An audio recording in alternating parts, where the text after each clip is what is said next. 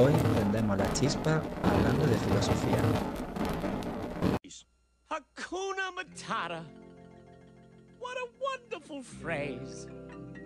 Hakuna Matata. Ain't no passing craze. It means no worries for the rest of your days. It's our problem free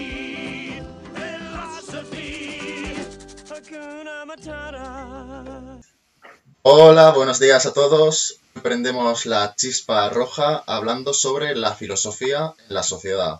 Nosotros eh, consideramos que el papel de la filosofía es mm, de vital importancia. Por eso queremos hablar hoy sobre este tema con nuestros queridos invitados. Aquí tenemos a Miriam, eh, José Manuel y Celta.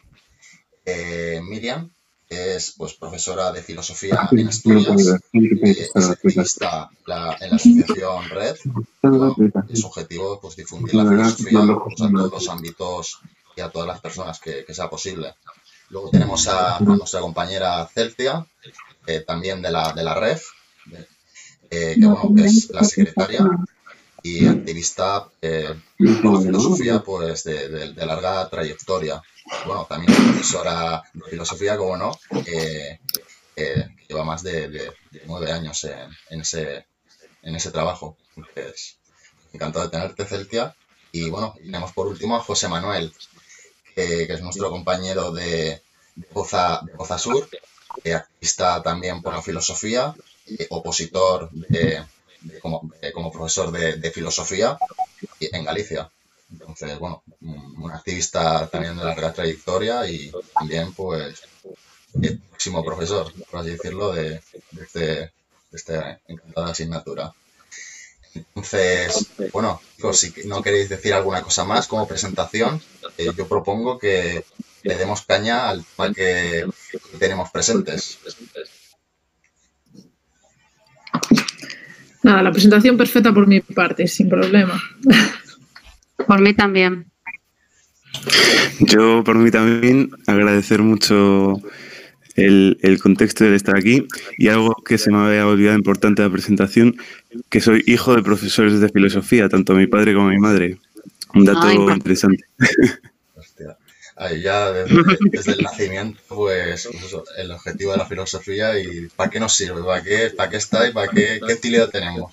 Pues eso es lo que, lo que vamos a ver, porque de hecho, eh, bueno, habréis, habréis escuchado que, desde el Estado pues, se, quiere, quitar la filosofía de los planes de estudio y bueno, nosotros queríamos preguntaros, eh, bueno, ¿qué, valoráis? ¿Qué, pensáis eh, sobre, sobre esta decisión?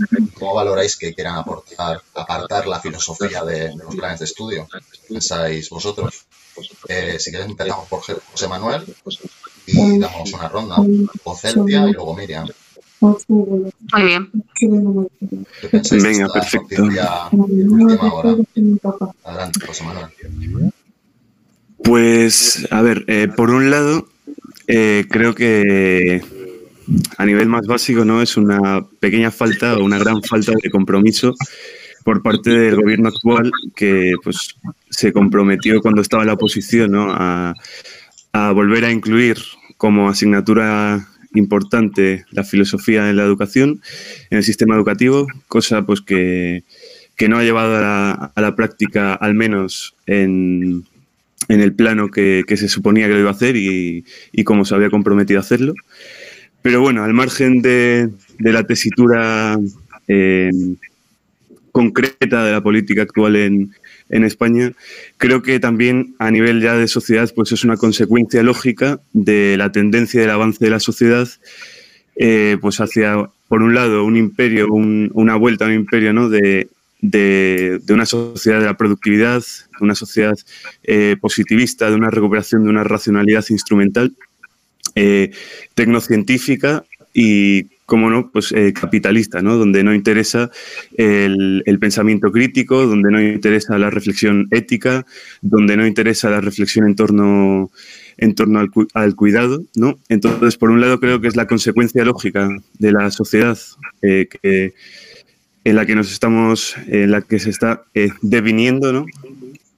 Y por otro lado, creo que es síntoma de una voluntad, de una educación sin filosofía, en el sentido etimológico casi del término, ¿no? Sin amor al saber, sin amor a la sabiduría, en el que, pues, que tengamos alumnos, ¿no? Mm, cada vez más preparados para contribuir a una sociedad eh, industrial, eh, pero cada vez menos preparados para contribuir a una sociedad eh, humana, ¿no? A una sociedad de, de, valores, a una sociedad de sentido, a una sociedad del cuidado, eh, pues creo que se está eliminando ¿no? esa parte del sentido, esa parte de, de lo humano, en pos pues, de, una, de un cientificismo ¿no? que creo que en el que nos estamos adentrando y en el cual pues, se ve la consecuencia de este, de este mismo plano mm, social en la, en la educación.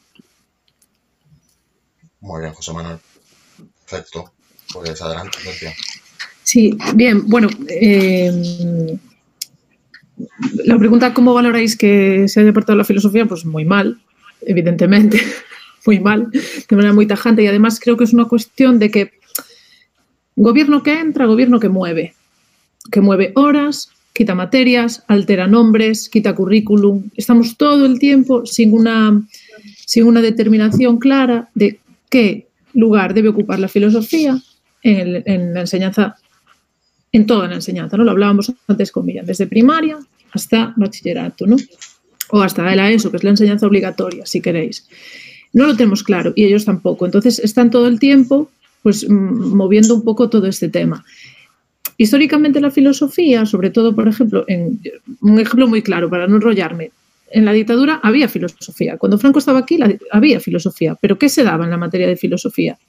No se daba, por ejemplo, a Marx, estaba totalmente vetado, lógicamente, ¿no? Se utilizaba más la filosofía para adoctrinar, para crear un pensamiento concreto, incluso de los filósofos que se requerían en esa materia, se le daba muchísima importancia a la filosofía medieval y se intentaba también matizar qué contenidos dentro de cada pensamiento se podían impartir o no. Entonces, si nosotros tenemos como referencia que la filosofía, los gobiernos muchas veces la tienen entendida como una especie de adoctrinamiento, vamos mal, porque entonces no funciona, hay algo que no cuadra. ¿no?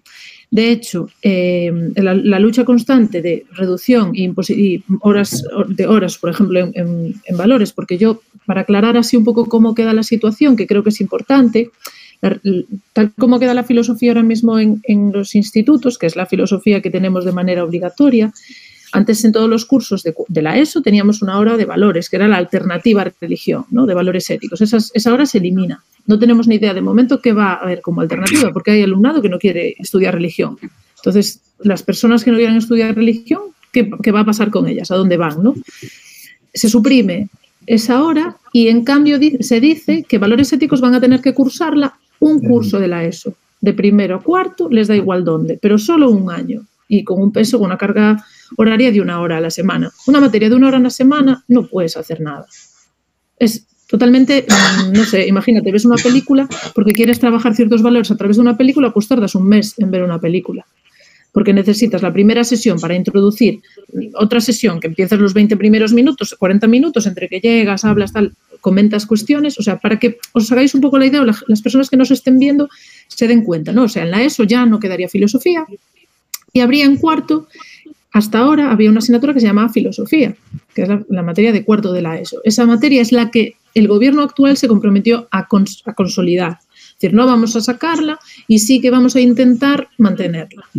Es la que eliminan. Y esa materia funciona muy bien porque es cierto que hay mucho alumnado que en cuarto de eso ya no hace bachillerato y se va a ciclos. Entonces es un contacto importante que tiene que tener con filosofía que no va a tener después si no hace bachillerato. Esa materia se elimina. Hay comunidades que están intentando negociar ahí para mantenerla. Por ejemplo, Madrid también estuvo negociando. Hay comunidades que ya le han, le han dicho que sí, que la van a dejar. Pero bueno, se va a eliminar.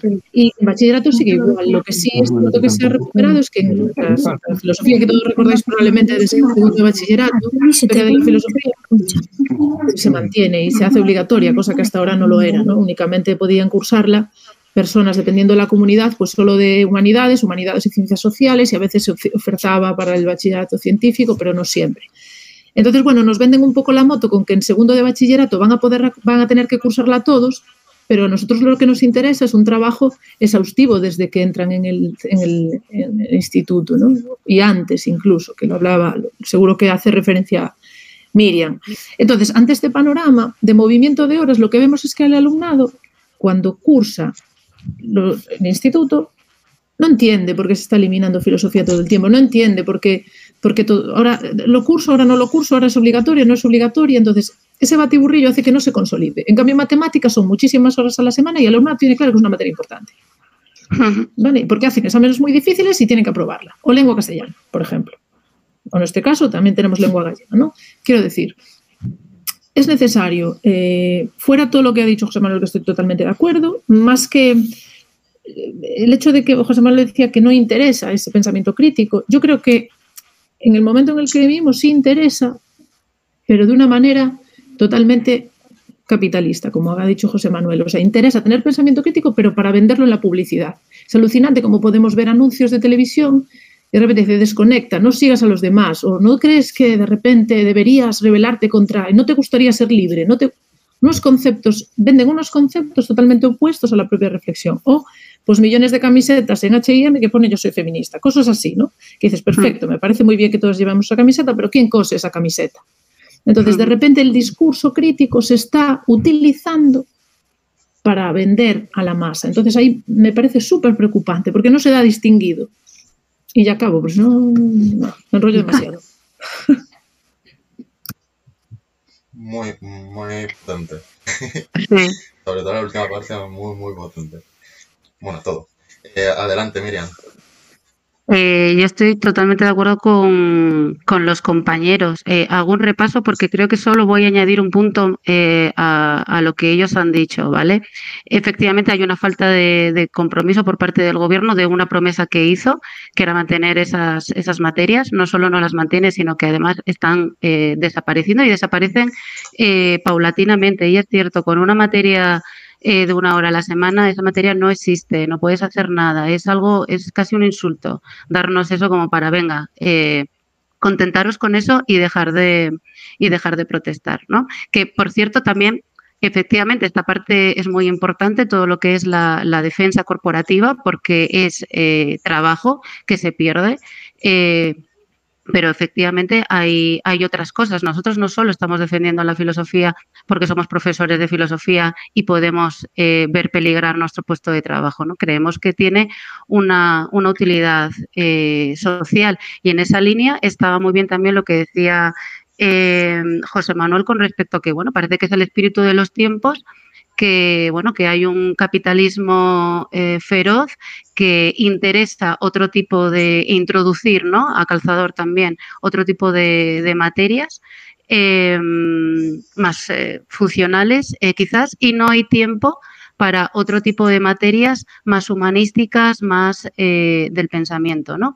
Y esto yo creo que tiene que ver, eh, y este es el punto que yo añadiría a los compañeros, con una falta de comprensión, algo apuntó también Celtia, una falta de comprensión por parte de, de este gobierno en concreto, los que estamos en la Comisión de Educación lo sabemos, por lo que es lo que nos cuentan en las reuniones, eh, una falta de comprensión de lo que es la filosofía y una confusión total con, con, la ética. Ellos no ven la ética como una rama de la filosofía, ellos creen que la ética es adoctrinar y puedes adoctrinar dependiendo de tu ideología de una manera eh, o de otra. Y entonces tienen un desprecio absoluto hacia, hacia la ética, los valores éticos se nos han presentado como alternativa a la religión, más prueba de que lo ven como un adoctrinamiento. Entonces, te puedes elegir, te adoctrinamos en religión católica o te adoctrinamos en, no se sabe muy bien qué, ¿no? En un laicismo. Como si además eso fuera algo que uno eh, como ciudadano pudiera elegir, como si te cambias el color del pelo, eh, decides si eres buen ciudadano o no, ¿no? Es, es, es, absurdo. Uno no, no, uno puede eh, creer en unas cosas o en otras, pero los valores éticos no es una cuestión de, creencia, ¿vale? Es una cuestión de formar a personas eh, integrales a, ciudadanos. Y eso no puede ser una opción. Ahí tenemos que estar todos formados en eso, de la misma manera que te formas en otras materias, ¿no? Que también lo decía la compañera. No hay ninguna duda de que matemáticas es fundamental, y no hay ninguna confusión con que las matemáticas puedes dar álgebra, puedes dar integrales, todo el mundo es consciente de que las integrales las tienes que dar en segundo de bachillerato porque un chaval de 12 años no es capaz de entender las integrales, pero la filosofía eh, no piensan que hay muchísimas maneras de dar la filosofía, muchísimos contenidos que se pueden desplegar a lo largo de toda la educación secundaria.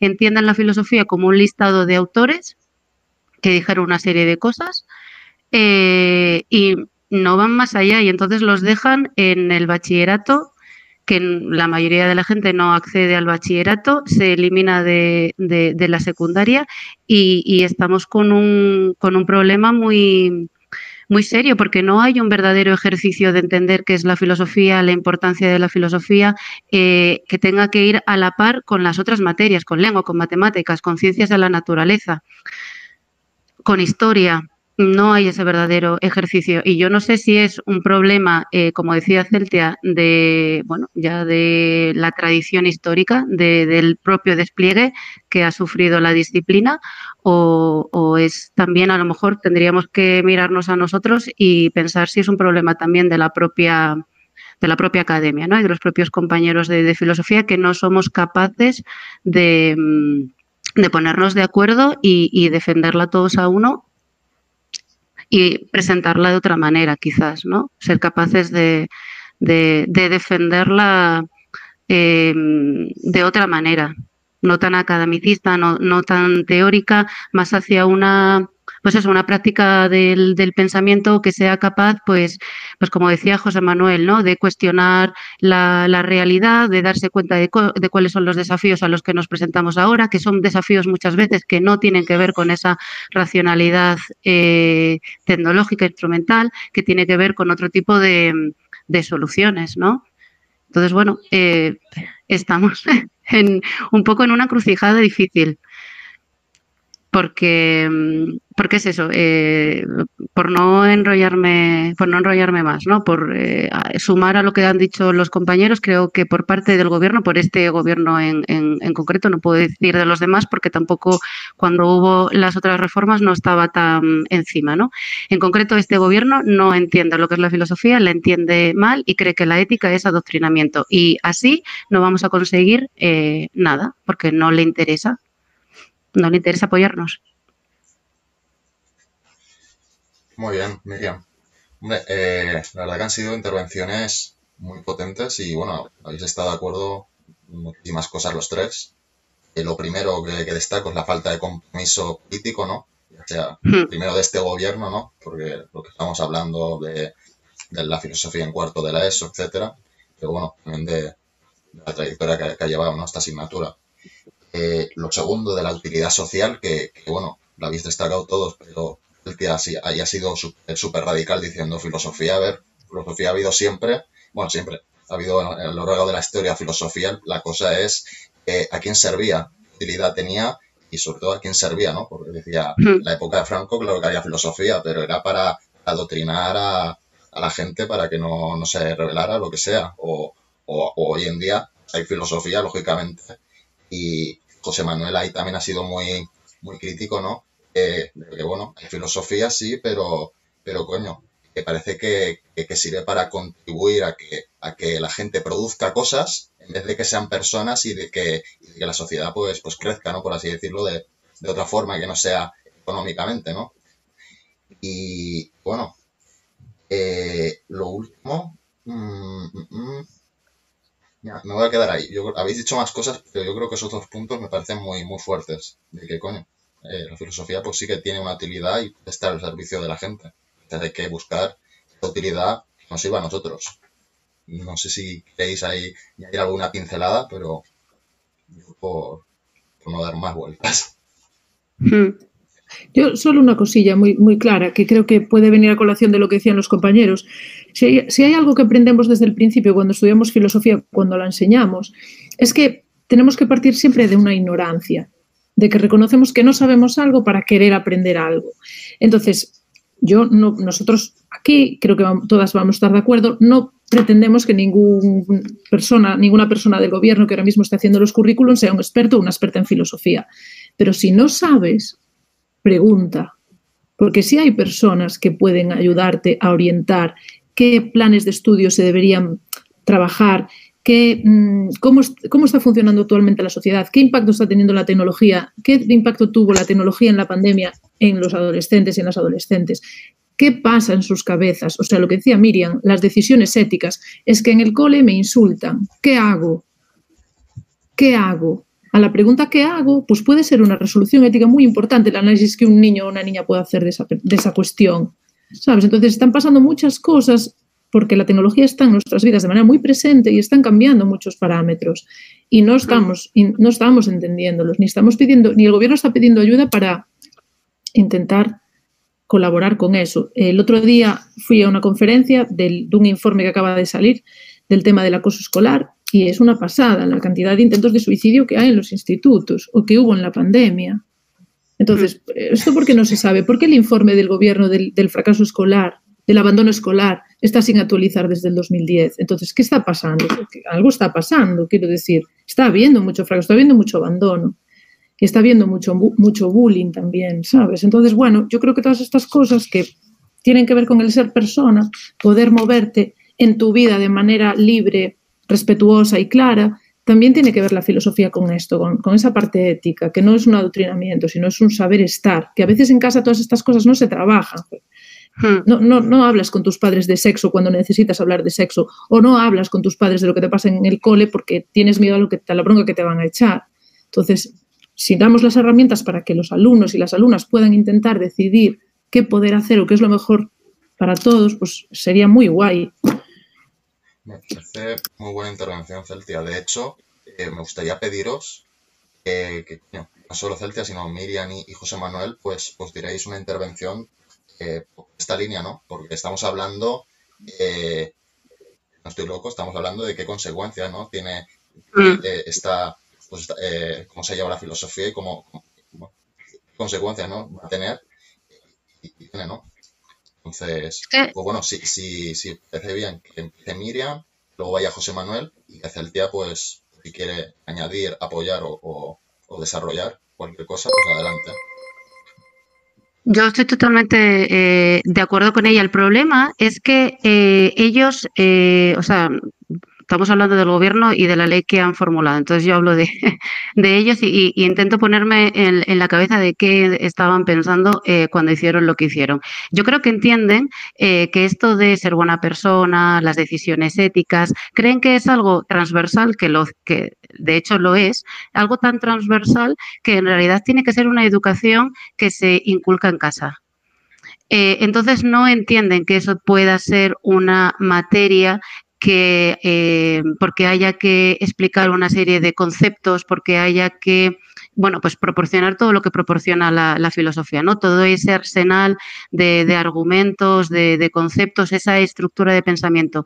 Eh, no, como es algo tan transversal, eh, lo trasladan a, una responsabilidad de, de la familia eh, o lo difuminan tantísimo en, en los planes y en, y en, los proyectos de centros, pues eso, plan de igualdad, plan de convivencia. Pero es algo que tenemos que hacer todos, intentarlo con eh, pequeñas eh, actividades eh, puntuales y no entienden que, mm, que, lo que hay detrás es toda una, una, tradición, una tradición filosófica que a lo que se ha dedicado fundamentalmente es a esto, a discutir el bien, el mal, lo justo, lo injusto, el buen gobierno, el mal gobierno, los ciudadanos, los derechos, las libertades. Eso es lo que se ha dedicado la, la filosofía y eso es lo que ha hecho que avance la, sociedad pero lo retiran en secundaria, no, no es importante y como digo, en, en bachillerato eh, es otra cosa diferente, es eh, una, una, materia muy, muy academicista y muy teórica que tampoco eh, ayuda a, a, los problemas anteriores. Entonces, totalmente de acuerdo con, eh, con Celtia en que no se están dando cuenta del problema serio, porque efectivamente las familias no tienen por qué estar preparadas para ello y aunque estuvieran preparadas, el, el Estado, el gobierno tiene que ser un Estado garante eh, que eduque a sus ciudadanos. Es una responsabilidad que tiene como gobierno. Muy bien. Adelante, José Manuel. Sí, o sea, yo estoy de acuerdo. De hecho, eh, en la cuestión que estaba introduciendo Miriam ahora, del, de soltar a, los alumnos de repente en, en, bachillerato en unas asignaturas de historia de la filosofía o de filosofía que, en las que te obligan de repente a meter eh, textos de filósofos que son eh, incomprensibles casi a veces para una persona que ha estudiado la carrera y tiene que dedicar horas y horas a comprender un texto y ya no te digo pues para un, a un adolescente de 16 años que de repente le pones a leer textos de filosofía en segundo bachillerato sin haber un suelo previo, sin, sin haber eh, un desarrollo ¿no? en el pensamiento filosófico y se queda cuadros, ¿no? No entiende nada, no entiende esa asignatura, no entiende para qué le sirve esa asignatura ni para qué le sirven esos filósofos, ¿no? O sea, a mí se me ocurre como si de repente eh, nunca has jugado al baloncesto en tu vida y te meten a jugar en la NBA o en la ACB. Y bueno, ¿yo qué hago aquí, no? O sea, no entiendo nada, ni las reglas de- del partido, ni... No, pues previamente, ¿no? Pues desde pequeño tienes que ir jugando al baloncesto, entrenando, eh, poco a poco vas aprendiendo, entonces ya cuando eres adulto puedes llegar a jugar en la CB. Pues aquí igual, si no hay unas herramientas previas que se dan desde, desde la ESO, incluso desde primaria, diría yo, Mm. poco a poco te van enseñando a pensar, te van enseñando unas herramientas, no puede ser que llegues a bachillerato y te metan, pum, textos de filosofía sin haber aprendido antes todas esas herramientas previas necesarias para comprenderlos y para extraer lo útil que puede ser para la sociedad, para tu vida. Es decir, hace falta una adaptación. No puede llegar de repente a bachillerato y soltarte una asignatura sin que la ESO hayas mirado absolutamente nada de ética, de filosofía. Después, en segundo lugar, sobre lo que estabas preguntando, eh, Joaquín, acerca de, mm, de las consecuencias a largo plazo ¿no? que puede tener la eliminación de la filosofía en la educación. Bueno, eh, en cierta manera creo que soy optimista, ¿no? Eh, creo que evidentemente la filosofía no, no va a desaparecer. eh, no, no puede desaparecer porque es, es intrínseca al ser humano, ¿no? Decía Karl Jaspers, que es un filósofo del siglo, del siglo XX, ¿no? Que la filosofía nace del asombro del ser humano, nace de la duda, del querer preguntarse y nace también de, de las situaciones límites, ¿no? En el- a la que todo ser humano se ve, ¿no? Cuando se enfrenta a la muerte, cuando se enfrenta a graves enfermedades, pues ahí uno tiende a, a buscar la filosofía, ¿no? Y entonces creo realmente pues, que la filosofía no está abocada a desaparecer, sino precisamente que la filosofía es ese campo de, de resistencia, ¿no? Pero sin embargo, creo que a nivel individual, eh, si desaparece la escuela, mm, sí que va a ser o puede hacer mucho daño a, muchas personas a nivel individual, ¿no? O sea, creo que se les está quitando las herramientas que aporta la filosofía para comprenderse a sí mismos, a, los alumnos, eh, para comprender a la sociedad, es decir, todo lo que estaba diciendo también Celti antes de, de las herramientas que aporta la filosofía y que si se elimina la filosofía, pues muchos alumnos y muchas alumnas se quedan sin esas herramientas, ¿no? Por poner algunos ejemplos, del existencialismo, de Husserl, eh, de la fenomenología, bueno, pues el comprender que la vida no solamente son hechos objetivos, y, sino que todo tiene un sentido, el sentido que yo le aporto, el sentido que yo le busco a mi vida, el sentido que yo le aporto a mi vida, ¿no? Estaba yo leyendo ayer por la noche a, a Albert Camus, en El mito de Sísifo, y me hizo gracia una frase que dice, eh, nunca he visto a nadie morir por el argumento ontológico ni por un problema de matemáticas. Galileo incluso abjuró de, de la posesión de una importante verdad científica. Para decirlo eh, con claridad, todo eso es una fut- futilidad. En cambio, veo que mucha gente se suicida y muere porque considera que la, vida no merece la pena ser vivida. ¿no? La cuestión de la constitución del sentido de la vida es una herramienta básica que aporta la filosofía, ¿no? Pues que eh, en cierta medida eh, tiene razón Camí, ¿no? Yo, yo no he visto nunca a nadie por un problema de matemáticas, por no saber hacer una cuestión de, de álgebra o analizar una frase en lengua castellana eh, que se plantee el sentido de su vida. Sin embargo, qué importante es la filosofía ¿no? para aportar ese sentido vital a los alumnos. O qué importante es eh, entender el paso de la mayoría de edad en, Kant, ¿no? a pensar por ti mismo autónoma- autónomamente, que no te digan lo que, lo que tienes que pensar. ¿no? Lo decía Celti antes, durante el franquismo había filosofía, sí, pero una filosofía en la que te decían lo que tenías que pensar. ¿Por qué no damos las herramientas para que sean los alumnos los que puedan pensar por sí mismos? ¿no? Los que pasen a la mayoría de edad, los que sean autónomos. Eh, Nietzsche, Ortega, eh, aportar el vitalismo, ¿no? Es decir, un proyecto de vida, la autenticidad de la vida, eh, dar un sí a la vida, aprovechar todas las, em, pues un poco también lo del sentido, ¿no? Aprovechar todas las oportunidades que te da la vida para disfrutar de la vida, ¿no? Que al final, ¿por qué estamos aquí? Eh, bueno, pues habrá que disfrutar de la vida, ¿no? Y eso es algo que, que podemos aprender mucho con Nietzsche, Ortega. El feminismo, ¿no? También es otra de las grandes o, la gran aportación ¿no?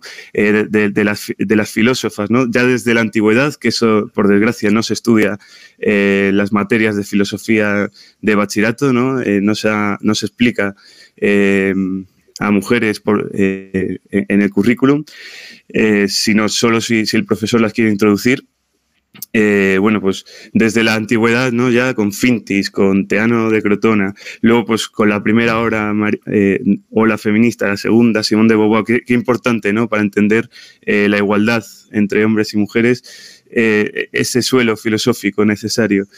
El existencialismo y la responsabilidad, ¿no? Es decir, mm, ¿en qué asignatura se va a ver mejor que en filosofía la responsabilidad del ser humano para consigo mismo, para con los demás y para con el mundo, ¿no? Es decir, con una racionalidad instrumental introducida a partir de, de, Bacon y una reducción cientificista, parece que el ser humano está aquí para dominar al mundo, que es lo otro, ¿no? Y entonces surge ahí la, ético, eh, ecopolítica para decir, y la ecoética para decir, bueno, eh, que nosotros estamos aquí no para dominar al mundo, no para dominar a lo otro, o como diría Simón de Beauvoir, lo otro, incluido eh, mundo y, y, mujeres, ¿no? Dentro de la, de la racionalidad patriarcal.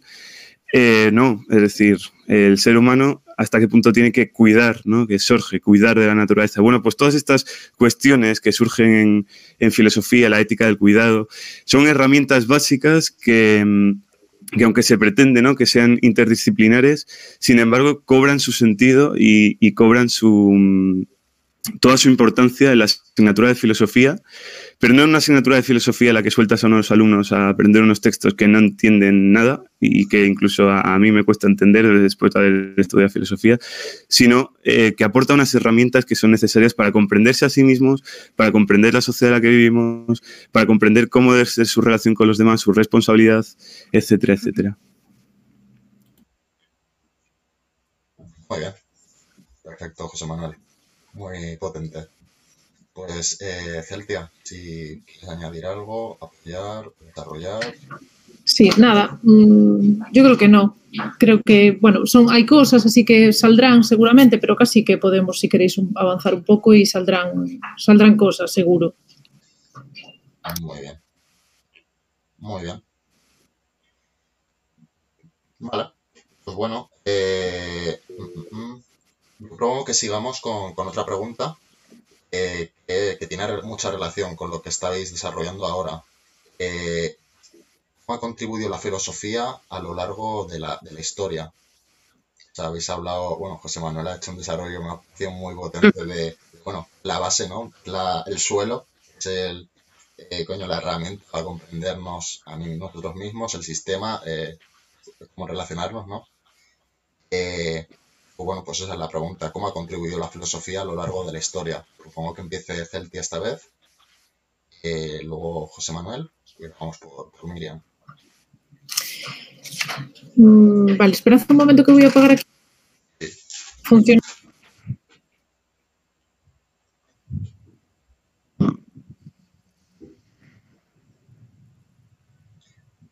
Nada. Eh, bien, varias cosas. Ha contribuido la filosofía, ¿cómo ha contribuido la filosofía a lo largo de la historia? Bien, claro, si nos fijamos un poco de todo lo que está, lo que acaba de hablar José Manuel, no, y en parte mm, ha también matizado, han pasado muchísimos años en los que hombres filósofos han tenido la palabra a la hora de hablar de filosofía, ¿no? ¿Ha habido filósofos? Sí. Se ha reconocido y se han, sobre todo en la antigüedad, hasta, pues sí, Edad Media, también en la modernidad, ha habido filósofas, sí, pero no eran consideradas como tal muchas veces. Y no eran consideradas como tal porque muchas veces escribían de manera anónima, porque no podían escribir de manera pública, porque muchas veces se abrían la boca, eran guillotinadas y porque muchas veces no se consideraba que realmente Platón, seguramente para explicar todo lo que, su filosofía sistemática que tanto se le reconoce, pues haya tenido profesoras, ¿no? Como Diótima, por ejemplo. Quiero decir, eh, no hemos dado la filosofía, no, no enseñamos la filosofía de una manera objetiva, por decirlo así. Quiero decir, hay una parte de la historia de la filosofía que no se da. Entonces, tiene un sesgo muy, muy machista a la hora de impartirse el currículum. Entonces, muchas veces la filosofía, por desgracia, ha contribuido a perpetuar esta idea. Esta idea de que en el currículo lo que estudiamos son hombres, filósofos y muertos. Entonces, la filosofía es algo más que eso. Ha contribuido a perpetuar en la sociedad muchas veces esa imagen de que la filosofía no me sirve para nada, porque aparte de hablar de, de eso, de muchas cosas que no entiendo, como ha dicho José Manuel, que es cierto que sí que es muy esencial ir tocando textos, pero a lo mejor hay también un problema que apuntaba Miriam al principio, que es que nuestro propio gremio, pues somos muy diferentes y no entendemos la, filosofía de la misma manera. No, es, no quiero decir que la filosofía tenga varios sentidos, sino que a la hora de enseñar filosofía, unas personas creemos que es más importante que el alumnado entienda de lo que le estás hablando y otras personas creen que es más importante que conozca a sus autores, los entienda o no sino que tiene que conocer a esas personas, tiene que conocerlas porque son muy relevantes en la historia de la filosofía, pero no entienden bien lo que quiere decir con Platón. Es que vamos a ver, si tú le explicas a un niño o a una niña de segundo de bachillerato, de primero, que también, y muchas veces en primero de eso también se explica el mito de la caverna, es que puede dar mucho juego en muchos ámbitos, ¿no? que Platón supone dos mundos y uno llama el mundo de las ideas que no sitúa y el mundo sensible, pues es normal que digan, pero a ver, profe, pero Platón estaba mal, ¿no? Estaba loco, o sea, pero ¿cómo dos mundos? ¿Pero dónde está el otro mundo? Y tienes que entender que ese tipo de preguntas que te hace el alumnado van a ser, van a ser de este tipo. O sea, no puedes responderle, sí, pues mira, en su etapa revisionista Platón, pues lo que va a hacer es cuestionar qué relación tienen estas ideas, porque claro, no encuentra muy bien si es la participación, si es la mimesis, no puedes ir por ahí, porque entonces te miran y te dicen, pero pero, profe, ¿qué sentido tiene estudiar esto?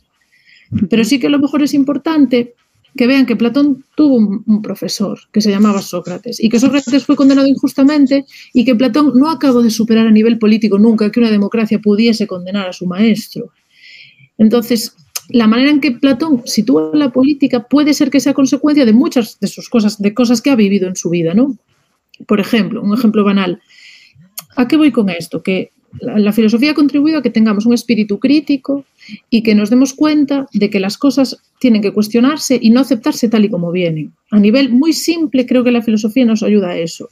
Las personas que estudiamos filosofía mismamente, que pasamos por la carrera y vemos que tampoco tenemos ninguna materia que tenga que ver con la enseñanza, porque son materias únicas exclusivamente de filosofía o de incluso de materias que, bueno, que tienen que ver con la filosofía, de hermenéutica, de lógica, de antropología, pero no tenemos una materia de pedagogía, por ejemplo, de didáctica de la filosofía. Tenemos el máster de profesorado, que, bueno, depende en qué lugar y en qué comunidad se da de una manera u otra. No tenemos contacto con esto. Entonces, hay el problema de que nos encerramos en nuestra burbuja de filosofía, es lo que dice José Manuel, que está estudiando las sopas y, me imagino que estarás en ese momento de, Dios mío, no entiendo nada y no me explicaron esto nunca y acabo de darme cuenta que Platón tiene una etapa revisionista toda la vida creí que no se, que se cuestionaba esta cuestión, por decir algo, ¿no?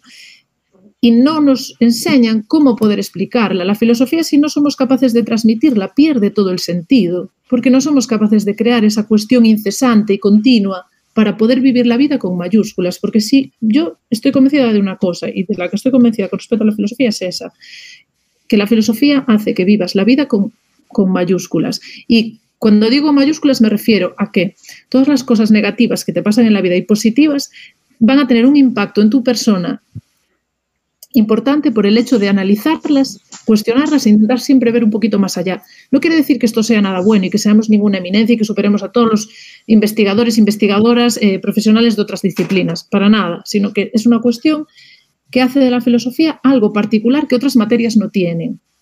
Y para acabar, una cuestión muy clara estamos, están incentivando mucho desde el gobierno y lo vemos en la sociedad, pues el tema de la tecnología, ¿no? Del tema de pues, estudiar informática, estudiar las TICs, estudiar pues, todas estas cuestiones.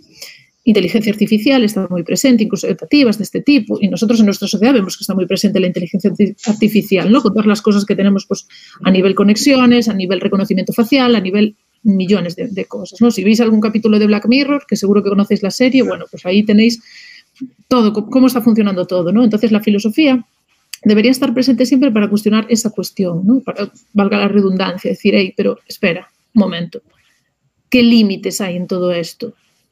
Y creo que la filosofía debería cuestionar los límites en todas las materias, en todas.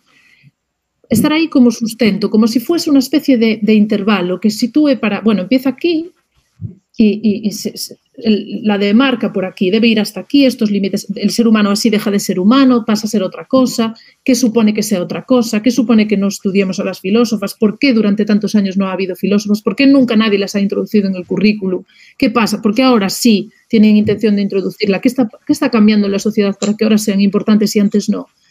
Todas estas cuestiones es como que cada cosa que pase tiene un, porqué, tiene un sentido, tiene un feedback que debemos descubrir. Es como si la filosofía nos diera esa lupa para mirar las cosas mm, que pasan desapercibidas de manera mucho más clara. Y creo que si ha contribuido algo ha sido a eso, a que muchas de las personas que tenemos contacto directo, indirecto, como sea, o que a lo mejor alguien tuvo un profe de filosofía que le ayudó a darse cuenta de que qué pasada era ver las cosas con esa lupa gigante, haga que a partir de ese momento vea de otra manera la vida para construirse, evidentemente, como ya hemos dicho hasta ahora, como persona, como ciudadano crítico, como persona responsable, respetuosa con los demás, etcétera, etcétera, etcétera.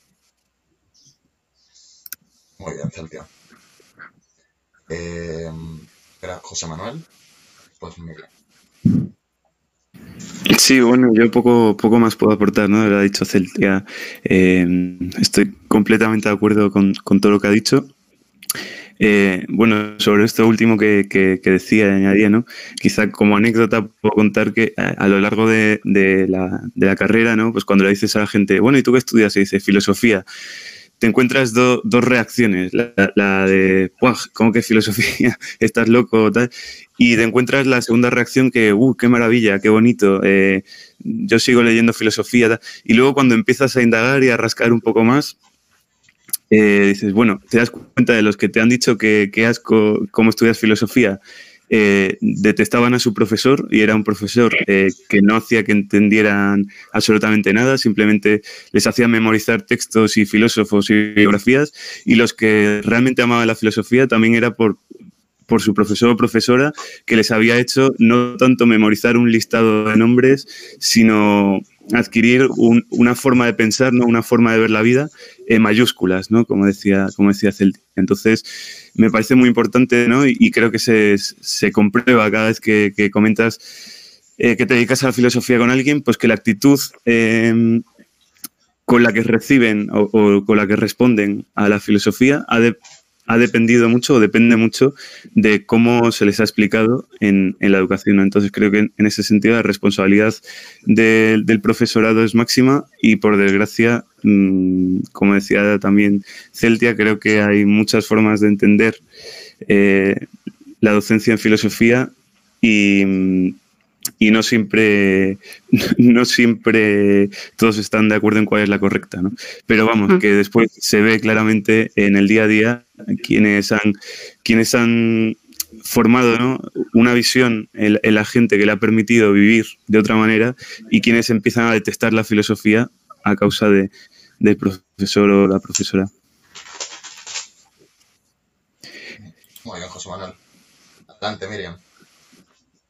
Bueno, eh, mira, me encanta ser la última porque me ha dado tiempo a ordenarlo todo. Ordeno, ¿eh? Ordeno y resumo, porque yo creo que han salido aquí tres temas eh, que están eh, muy relacionados y que a lo mejor es como eh, los tres puntos ¿no? que tendríamos que, pensar.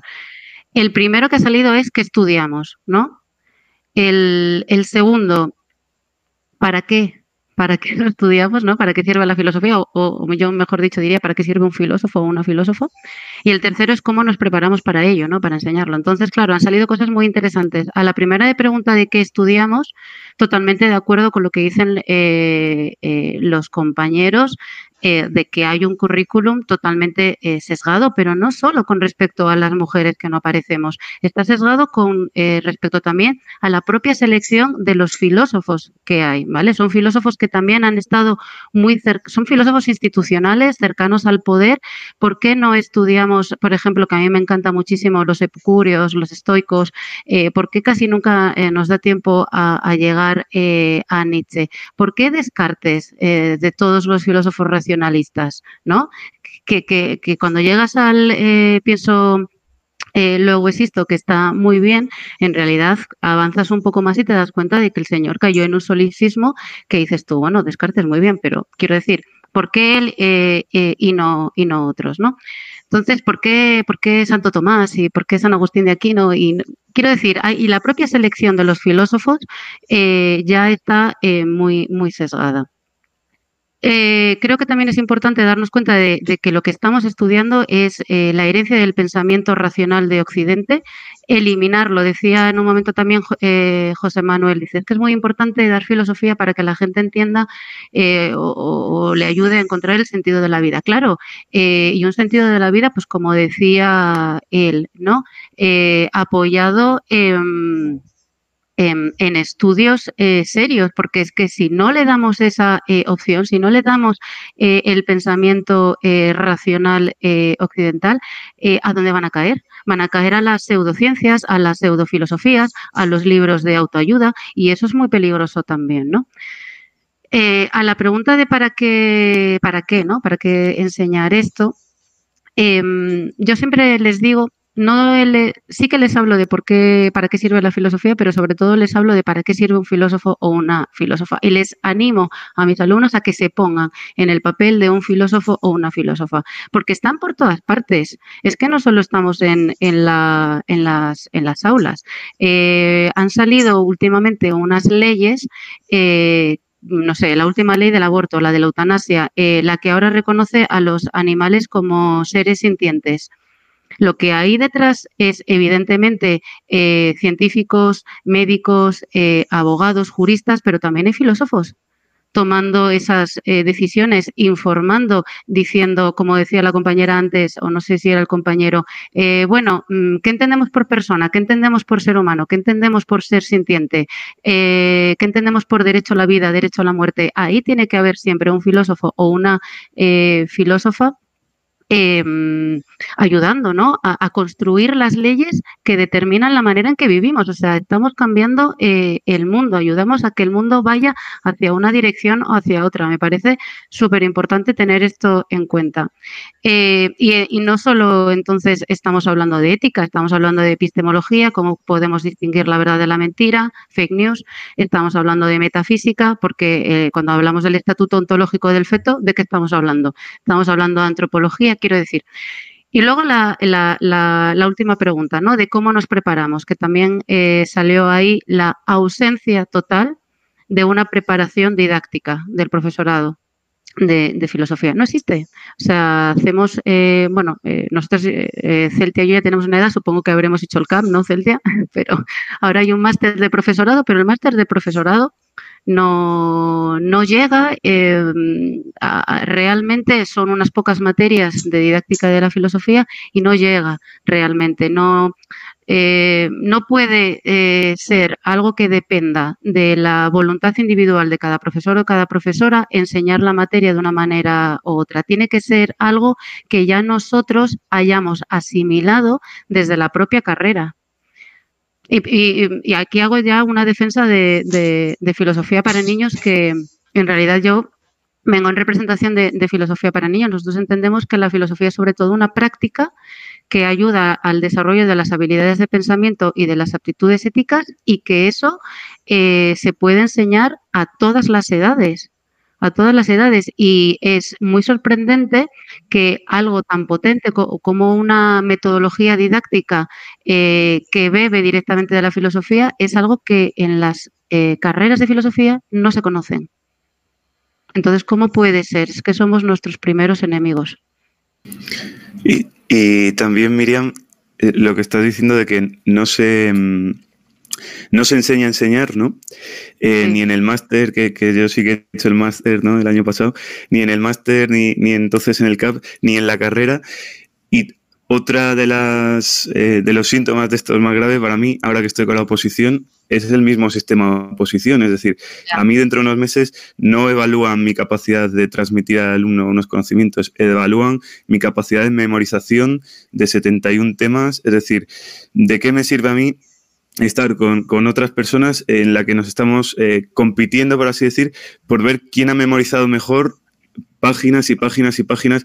Eh, ¿Qué más da que lo haya memorizado mejor si luego no sabes explicarlo, ¿no? si luego no sabes transmitirlo al alumnado? Entonces ya el propio sistema de, de oposición para escoger a los profesores ya, ya falla para mí.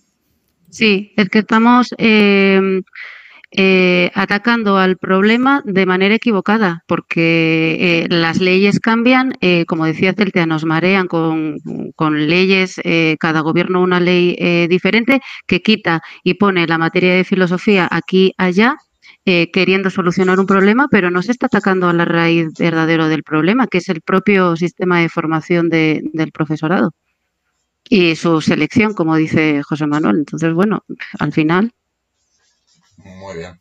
O sea, ha habido, bueno, intervenciones muy potentes, ¿no?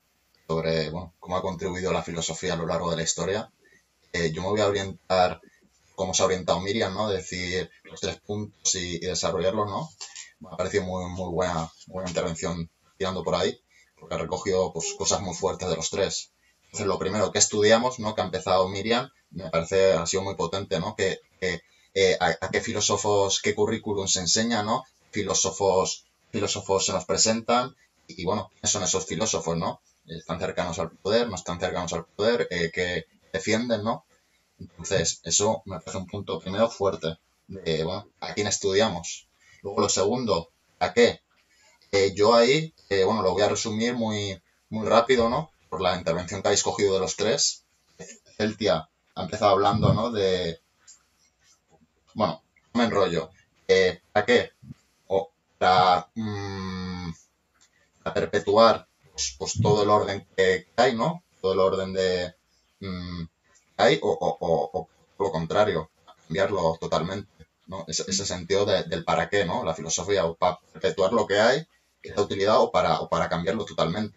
Porque me parece como, no sé, como si fuera a, a los Star Wars, ¿no? El lado bueno de la fuerza o el lado malo de la fuerza, donde, donde nos colocamos, para qué, qué, qué lo utilizamos, ¿no? ¿Para qué bien o para qué mal? Entonces eso me ha parecido muy fuerte. Eh, y luego, bueno, eh, cómo nos preparamos, lo, ha desarrollado José Manuel, lo ha desarrollado Miriam, de, coño, eh, me he estudiado un máster, me he estudiado eh, una carrera, me he estudiado no sé qué, y es que no, no me han enseñado a enseñar, me han enseñado pues, un montón de cosas, pero a, a- Mm. a que estas personitas, pues, pues coño, cojan la utilidad y sirva, pues nada, pero entonces, esos tres puntos yo, eh, que los ha orientado Miriam, desarrollando lo que habéis dicho los demás, me parecen muy, muy fuertes. Eh, y bueno, estamos aquí tan, eh, pues coño, tan candente, ¿no? Eh, de, coño, cuánto nos puede servir o cuánto no. Eh, hablando de, de actualidad, de, de la ley que, que quieren cambiar de filosofía, hablando de eso, vosotros, eh, tres cosas, tres cuestiones, creéis que debería tener la, la nueva ley de educación eh, en cuestión de filosofía para que, para que vosotros consideráis que, que- que podría estar aprobada. No sé si me, me he explicado. Cosas que digáis, esto tiene que tener esta ley para que la podamos aprobar, si no, eh, ni de coña. Mm. Entonces hemos empezado, no sé por dónde hemos empezado, pero bueno, vamos esta vez por, por José Manuel, o sea, por Celtia, luego Miriam y terminamos por José Manuel. Vale, bueno. eh, claro, yo voy a hablar de máximos, ¿no? Porque de mínimos, los mínimos ya los tenemos y bastante escasos, ¿no? Entonces, claro, el tema es, yo creo que una- la ley se podría aprobar si garantiza que un alumno o una alumna tenga en todos los cursos contenido de filosofía o de ética, contenido- filosofía barra ética. Habrá que adaptar según la edad, según el curso, ir viendo los contenidos. Creo que la importancia que tiene la filosofía en la enseñanza es básica. Lo que decía Miriam al principio, matemáticas importante, lengua, todas son importantes, está claro. Pero lo, veíamos el otro día mm, muy fácil. O sea, tú cuando vas a tener un hijo y estás embarazada, todas las personas, todas las personas que van a ser futuros padres, lo que quieren de su hijo es que salga bien, ¿no? que sea sano, que, que nazca sano. Lo segundo que le preguntan a esas familias es, una vez que nace sano, ¿qué quieres? Cuando, cuando crece y ves que está bien, ¿qué es lo que deseas para tu hijo o hija? Que sea feliz. Perfecto. Y lo segundo que deseas, ¿qué es? Pues que sea buena persona. Si en algo coinciden todas las familias a la hora de decidir qué les gustaría para sus hijos, es esto. Entonces, si esto es realmente lo importante para que una per- persona se desarrolle por completo, como persona, necesitamos tener este, este mínimo en la enseñanza, porque no podemos garantizar que todas las familias, en todas las situaciones, en todas las clases sociales, en todos los lugares, puedan garantizar esto para sus hijos e hijas. Entonces tenemos esto, básico. es muy bien, perfecto, o sea, tienen que tener una formación de matemáticas, de lengua, de todas las disciplinas que les van a ayudar, evidentemente, a desenvolverse en el ámbito laboral, profesional, académico, y es necesario. Pero no, esto segundo no es nada necesario si no es buena persona. Y en cualquier curro queremos tener compañeros que sean buenas personas. Y en cualquier mm, colega, cualquier cualquier lugar, o sea, cualquier relación que tengamos con las personas, queremos que sea ética, moral, positiva. Entonces, si queremos esto, necesitamos comportarnos bien. No estoy diciendo que, la filosofía vaya, como dijimos al principio, a adoctrinar y decir, sí, tiene que, tiene que decir lo que está bien y lo que está mal. No, es una cuestión de, tenemos que diferenciar lo que debemos hacer y lo que no debemos hacer. Y creo que muchos de los conflictos que se están dando a nivel social y a nivel político en el mundo podrían tener un, un, arreglo si en la educación hay esta base filosófica. Sinceramente lo creo. O sea, creo que las negociaciones, estamos ahora con el tema de Ucrania, por ejemplo. Creo que es importante el diálogo. Y el diálogo no puede estar condicionado por el poder y la riqueza. Tiene que estar condicionado por la humildad, por lo que estamos aquí pintando como humanos. Quiero decir, como humanos pintamos esto, perfecto, necesitamos respetarnos, sí, cada uno vive en su país, sí, tenemos que tener unas condiciones mínimas, sí, o sea, no entran, no deberían, no deberían entrar otras condiciones en diálogo. Entonces, creo que la educación tiene un papel relevante. Para que esta ley se, se, se, apruebe, debería contener eso, debería contenerlo como mínimo. No, por eso voy a máximo, ¿sabes? Porque los mínimos los van a poner ellos. Y ya, ya, lo han, ya lo han emitido en un borrador, o sea, ya está la ley más que cerrada, ¿no? Pero esto es importante y de verdad, o sea, si nos estuvieran viendo esas personas que deciden y que mueven un poco los ejes de ese tema, yo les diría eso, o sea, si vosotros para vuestros hijos e hijas deseáis esto, ¿qué vais a desear para la ciudadanía, tío? Vamos a, vamos a centrarnos, vamos a ponernos serios. ¿Y quién os puede aportar esta, este bagaje y esta formación? Nosotros. Pues más filosofía, sin duda. Pero como salieron varios, varios filósofos y filósofas a colación, así con citas y demás, yo hay una cita de Hannah Arendt que siempre le digo a, a los niños y a los niños, que es, no hay pensamientos peligrosos, el pensamiento es peligroso. Entonces, en el momento que nosotros tenemos esto de referencia, en el momento que pensar acarrea un peligro, porque pensar cuestiona, porque pensar altera el sistema, porque pensar, eso es lo peligroso. Entonces, bueno, la resistencia, pero nada, ya está. Eso, de máximos. En todos los cursos, en primaria, necesario, muy necesario, muy necesario. Perfecto, perfecto. Pues, eh, adelante, Miriam, y luego José Manuel. Yo, yo si sirve de algo, eh, pido lo mismo que Celtia. A lo mejor si todos pedimos lo mismo, nos lo conceden. eh, yo sí, o sea, así, es eso lo que yo pediría. Y, y, si me dieran eso, la aprobaría. La aceptaría de buen grado. Filosofía obligatoria, yo voy más allá del día. obligatoria, filosofía obligatoria en todos los niveles de la educación obligatoria y no obligatoria. O sea, eh, yo pondría incluso desde infantil. Eh, pero bueno, vamos a desde primaria, ¿vale? Para que la gente no se lleve las manos a la cabeza, pero también en la formación profesional. Yo iría hasta ahí, o sea, bachillerato, formación profesional. Y la llamaría filosofía, no la llamaría ni educación eh, para la ciudadanía, ni educación en valores cívicos y éticos, ni valores éticos, filosofía. Y, y, y intentaría eh, hacer entender eh, a las personas que, que, la filosofía es más que eso, ¿no? Que un adoctrinamiento, eh, totalmente de acuerdo en que ayuda a ser buenas personas, pero es algo más es que es algo más, que te da un arsenal de conceptos, de argumentos, eh, de, estructura de pensamiento para abordar los problemas eh, desde los más profundos del ser humano hasta los más cotidianos del día a día, que es que eh, eh es un despropósito que no, que no, esté, que no esté presente eh, pues eso, de la misma manera que, que, está presente ciencias de la naturaleza. Y las llamamos ciencias de la naturaleza en primaria porque, bueno, es así como un batiburrillo, como una introducción general. Luego, evidentemente, llega la biología, llegan las células, luego llega la física, luego llega la química. A medida que eh, el alumnado eh, eh, va teniendo una capacidad eh, mayor de comprensión, pues se le va complejizando la materia pero eh, lo decía eh, José Manuel, ¿cómo les vamos a meter esa complejidad en primero o segundo de bachillerato sin ni siquiera haberles preparado, ¿sabes? Aunque sea de manera propedéutica durante toda la primaria y la secundaria. Eh, y además, os digo, ganaría muchísimo más eh, coherencia interna la ley, porque no puede ser una ley que diga que el aprendizaje va a ser fundamentalmente competencial y que elimine la única materia que permite trabajar todas las competencias. Entonces, eh, coherencia, señores. Filosofía obligatoria en todos los niveles. Perfecto. Al grano y Sí, sí. un todo fuertísimo.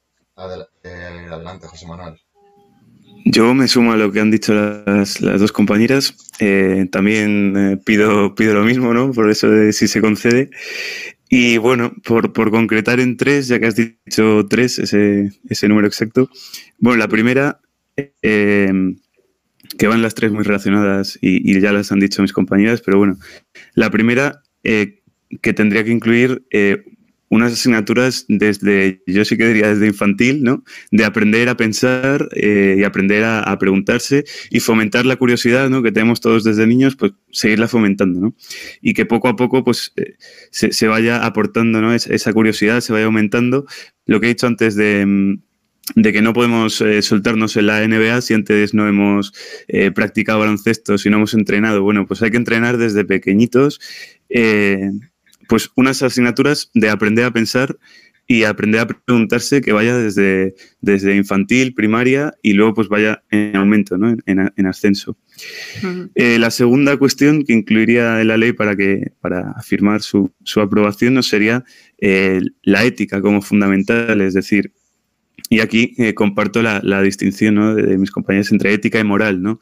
no se trata de lo que estaba diciendo ahora el, el gobierno, ¿no? decía la, la ministra anterior, decía, no, si nosotros hemos puesto una asignatura de, de moral en, en alguno de los cursos de, de la ESO. Bueno, pues que no es lo mismo la moral, que está muy bien, ¿no? Es decir, esto está bien, esto está mal, y la ética, que es reflexionar por qué esto está bien y por qué esto está mal. ¿De qué me sirve aprender que esto está bien si no sé realmente por qué esto está bien? ¿no? Realmente un actuar moral eh, no tiene cabida sin una reflexión ética. Eh, no tiene cabida sin un preguntarse el por qué debo actuar así. Es decir, si yo no entiendo el por qué actúo así, ¿por qué sé o, por qué voy a aceptar como bueno que debo actuar así? Entonces creo que la ética es fundamental. Eh, al margen ¿no? de, de asignaturas de valores, de ciudadanía, que está muy bien, pero tiene que haber un porqué, un preguntarse sobre, sobre por qué esos valores en concreto, ¿no? Una, la asignatura de ética como fundamental.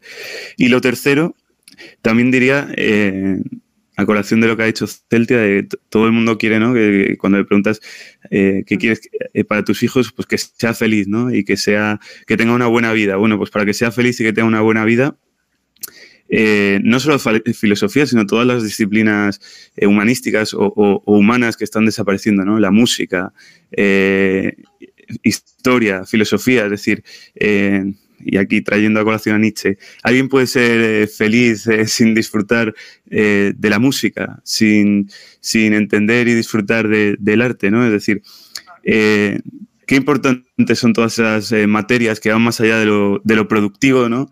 Eh, de meternos en, un, en una sociedad de la productividad y que nos permiten disfrutar de la vida en mayúsculas, ¿no? Repensarla, disfrutar eh, del gusto estético, ¿no? Entonces, las tres cuestiones, por hacer un resumen, es una asignatura de aprender a pensar desde pequeñitos hasta, hasta el final de... En, to- en todas las, en todos los cursos añadiría esa asignatura de aprender a pensar una asignatura de ética como fundamental y tercero, mm, dar peso ¿no? a todas esas disciplinas que nos enseñan no solo a cómo trabajar, sino también a cómo ser felices y cómo comportarnos con los demás, a través del pensamiento, de la filosofía, a través de la estética, del disfrutar de, de- de una, de una buena obra de arte, etcétera, etcétera. Perfecto, José Manuel. Eh, bueno, estamos todos de acuerdo de que, de que- bueno, con todo seguro, pero bueno, Sí, sí. lo primero de eso, que, que, que se imparte filosofía en todos los años, desde la, incluso de a Miriam, desde, si, si puede ser desde infantil, importantísimo, sino de primaria, la FP, eh, todas las, los niveles de enseñanza, ¿no? Por la importancia que, que hemos hablado. Lo segundo que ha dicho, bueno, lo ha dicho José Manuel, lo de una asignatura de ética, lo ha desarrollado la importancia que tiene.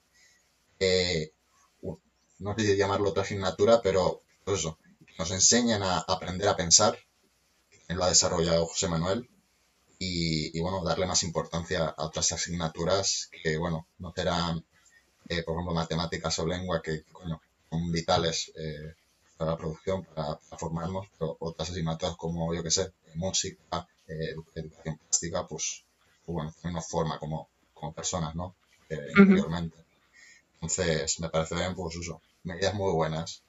Y, bueno, eh, me gustaría terminar la, la, charla porque estamos a punto de, terminar con, una última pregunta relacionada eh, con esto más o menos. Bueno, la pregunta sería, eh, bueno, imaginémonos, ¿no? Tenemos, tenemos recursos, que, que, que, que, tenemos un gobierno que, aporta, aporta capital, ¿no? Para que se puedan hacer cosas, se puedan hacer actividades sobre la filosofía, ¿no? Eh, vosotros, si tuvierais esos recursos, eh, ¿qué medidas tomaríais para que la filosofía eh, pues llegara, mmm, bueno, llegara y bueno, sea más accesible a toda, a toda la población, ¿no?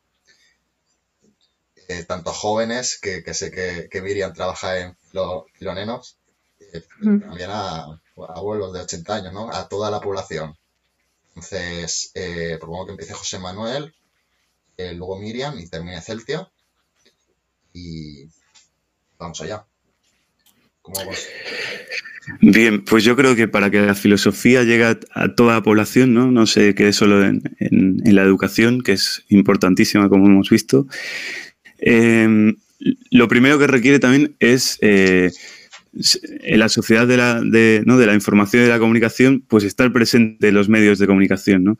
Eh, a veces enciendes la televisión y solo ves eh, programas basura por todos lados, ¿no? Y dices, va, ¿Y, ¿y, dónde está la filosofía aquí, no?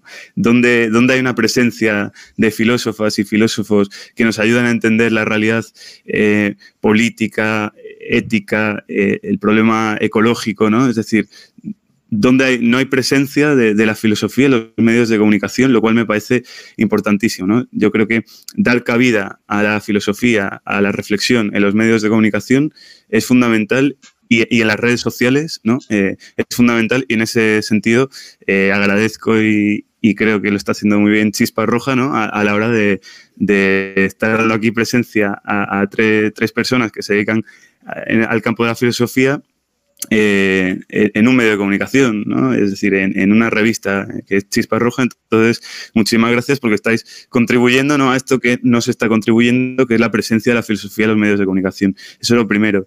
Lo segundo, otras medidas que me parece importantes, garantizar el acceso a la filosofía eh, pues a todas las personas, ¿no? Es decir, eh, ahora que, pues, que está tan en auge en, en, política hablar de la España vaciada, bueno, pues habrá que ver si, si cualquier persona ¿no? pues tiene acceso a eh, acceso material, ¿no? En, cualquier barrio, en cualquier pueblo, puede tener acceso eh, a, libros de filosofía, a charlas de filosofía, a asociaciones culturales que permitan repensar la sociedad, es decir, eh, y ya por último, eh, dos cosas. Creo que lo primero, o sea, para transmitir la filosofía a la población, creo que, hace falta democratizar, eh, democratizar la política.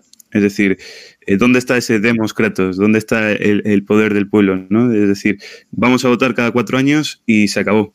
Eh, ¿Dónde está la reflexión en torno a lo político? La reflexión hoy en día en torno a lo político se basa en meter una papeleta cada cuatro años y ya está. No, bueno, pues hacer que la, la, que la democracia llegue de verdad a la gente, es decir, que la gente se implique en las decisiones políticas eh, que se toman, también es, llegar, eh, hacer llegar la filosofía a la gente, ¿no? Me parece en esto muy interesante el sistema que, que propu se propuso en Francia con el Comité Nacional Consultivo de Ética. Es decir, uh -huh. las leyes de bioética, ¿no? Que decía antes Miriam, en torno eh, a, cuestiones o problemas de, pues de eugenesia ¿no? que se están dando, eh, cuestiones de, del aborto, cuestiones de, mm, de la tanatoética. ¿no?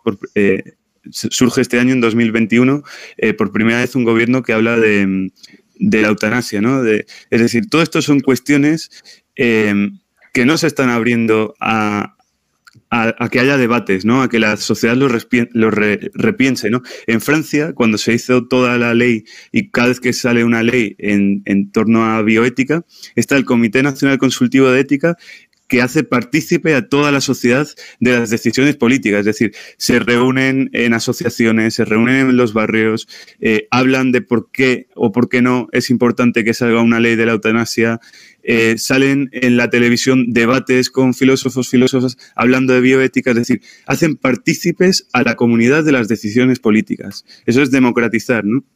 Eh, me parece que hace falta una democracia más participativa. Incluir a la población en las decisiones políticas supone que eh, también movilizar su pensamiento crítico y que se informen y se pongan de, al día en cuestiones de, de ética, ¿no? como se ha, hecho en Francia, y creo que es un buen modelo que se puede exportar también aquí a España. Y ya por último, eh, para, que la filosofía se extienda bien eh, por toda la población, eh, pues creo que es importante el papel de la sociedad civil, ¿no? el aumento de las asociaciones, el aumento de las agrupaciones culturales, es decir, cuantas más asociaciones, más movimientos vecinales, movimientos de barrio, asociaciones culturales, asociaciones, es decir, cuanto más movimiento haya en la sociedad civil, eh, más se fomenta un pensamiento crítico, más se fomenta una reflexión y una vida mayúsculas incluso, ¿no? Es decir, eh, me parece importantísimo dotar y de espacios y dar ayudas a, mm, agrupaciones juveniles, culturales, musicales, asociaciones políticas, eh, agrupaciones culturales, movimientos políticos pro derechos humanos, ¿no? Eso es algo pues, que también yo he vivido en, mis propias carnes, ¿no? Con la asociación Voz Sur, que es de, defensa pues, de los derechos de las, personas migrantes y lo hemos tenido muy complicado para constituirnos como asociación, para tener un espacio en el que estar, eh, para tener una voz en medios de comunicación, para hacernos oír en, Ceuta, en Melilla. Es decir, muchas veces a todos los movimientos que surgen de la sociedad civil se les acalla, ¿no? Y cuando hay que hacer todo lo contrario, es decir, fomentar, dar espacios, dar cabida a los medios de comunicación, eh, fomentar económica, eh, o sea, dotar económicamente eh, la reflexión en la sociedad civil. Muy bien, José Manuel, muy potente. el día y, y acabamos por Miriam.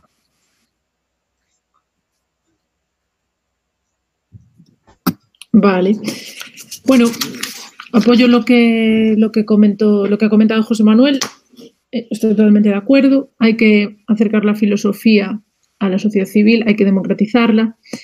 Los medios de comunicación tienen que hacer partícipes a la ciudadanía de estas cuestiones el tema de la ética que comentó, que comentó el compañero, y lo mismo, o sea, es muy necesario hacer referéndums, es muy necesario consultar a la población acerca de las cosas, porque si, si haces consultas continuas, la población puede que le surja el interés de querer saber qué opinar.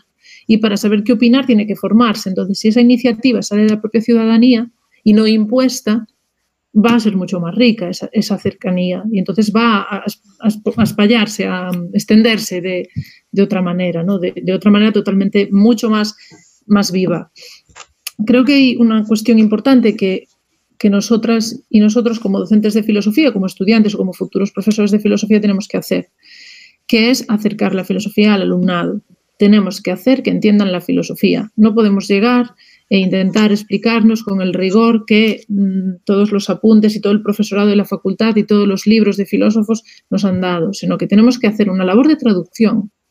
Es así, o sea, tenemos que traducirla, tenemos que aclarar los conceptos, tenemos que ponerles ejemplos, no tenemos que tener miedo a desconceptualizar conceptos de autores, no hay que tener miedo a eso, tienen que entenderlo, porque si lo entienden van a entender que lo que tienen en común todos los filósofos hombres muertos que estudian es que tuvieron una curiosidad concreta y la llevaron a cabo.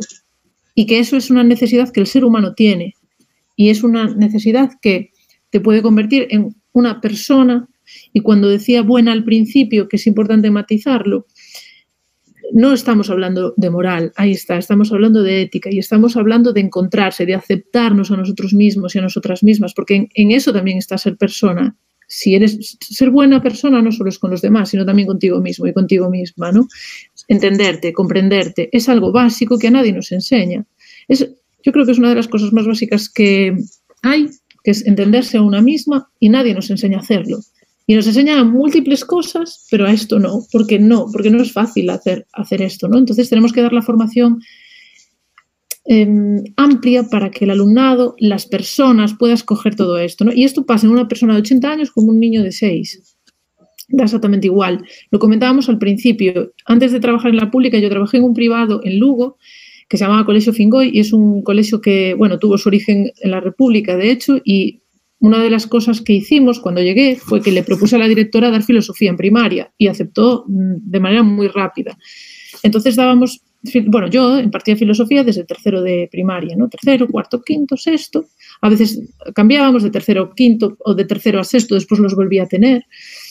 Y, y voy a contar una anécdota muy, muy, muy breve para que la gente que nos, que nos escucha se dé cuenta y que no lleve las manos a cabeza cuando decimos filosofía en primaria, ¿no? Un día en una clase les dije que dibujasen un monstruo. El monstruo que quisieran, el que más les gustase, inventado, lo que, lo que quisieran, ¿no? Que vamos, íbamos a hablar de la imaginación. Entonces, pues cada uno dibuje su monstruo favorito, ¿no? Entonces ahí hicieron monstruos, los llevó días, coloreados, bueno, cada vez uno, pues que da miedo, más bonito, con, de todo. Entonces los pegamos todos y estábamos hablando de la imaginación. Si alguna de las cosas que dibujamos existía o no existía, si es posible imaginar algo que no existe, ¿no? Entonces los niños, claro, decían, sí, este monstruo no existe. Claro, pero bueno, este monstruo tiene unos dientes que sí existen y tiene unas orejas que sí existen. Y, y claro, esta forma sí, porque es, la forma que tiene un globo. Entonces, claro, hizo un, monstruo redondo y es un globo. Entonces el globo sí existe. Ostras, profe, pues a lo mejor no, no podemos imaginar nada que no existe. Porque lo que hicimos fue juntar diferentes cosas que ya existen y hacer un monstruo. Pero claro, mi monstruo tiene cola de caballo, tiene dientes de cocodrilo.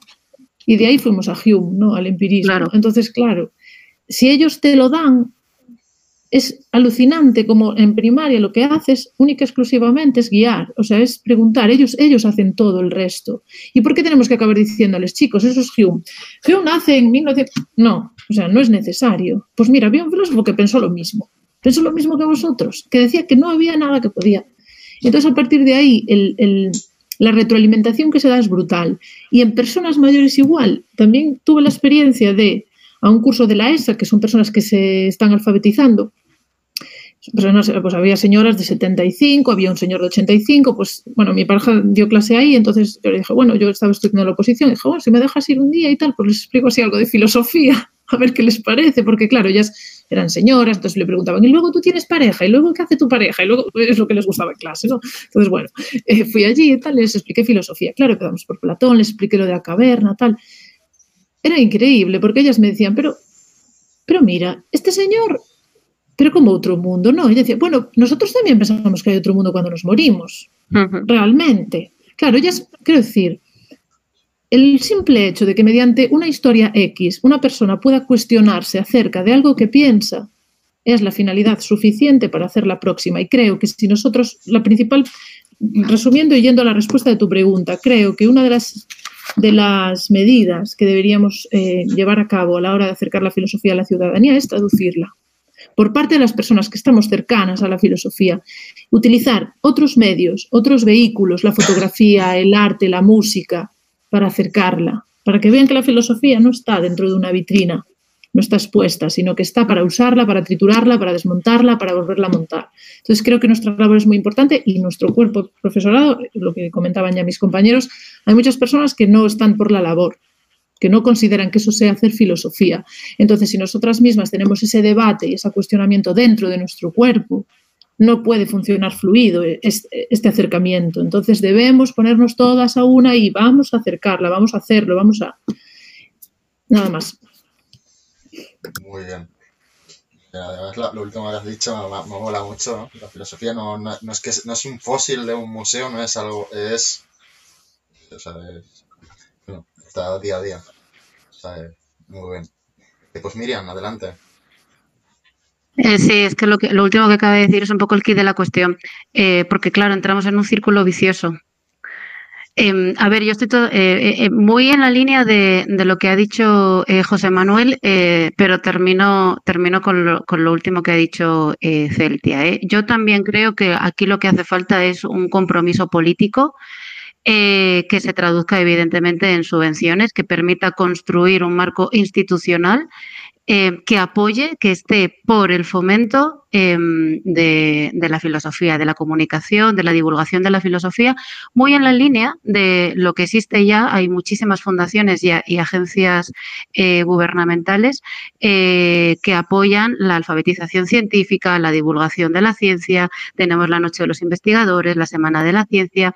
Eh, se invierte millones de euros en preparar a los científicos para que sean divulgadores científicos. Existe desde hace muchísimo tiempo programas en la televisión de divulgación científica y no estamos haciendo lo mismo con, con la filosofía. Yo creo que tendríamos que seguir un poco ese patrón y pedir ese apoyo institucional para la alfabetización filosófica eh, de las personas. El problema, pienso yo, es que, claro, esto es un movimiento, como decía también eh, José Manuel, un poco tiene que ir como de abajo arriba y de arriba abajo, ¿no? El problema es que yo creo que sí que la gente lo demanda, eh, y cuando no lo encuentra, eh, el peligro es que puede caer, como digo, en, en pseudo, en pseudofilosofías. Eh, pero claro, tiene que ser también demandado por el propio cuerpo. Y hay una percepción muy negativa eh, de esta traducción ¿no? que decía eh, Celtia, que también lo hubo durante muchísimo tiempo con los divulgadores científicos y al que era un divulgador científico no se le consideraba un científico de verdad.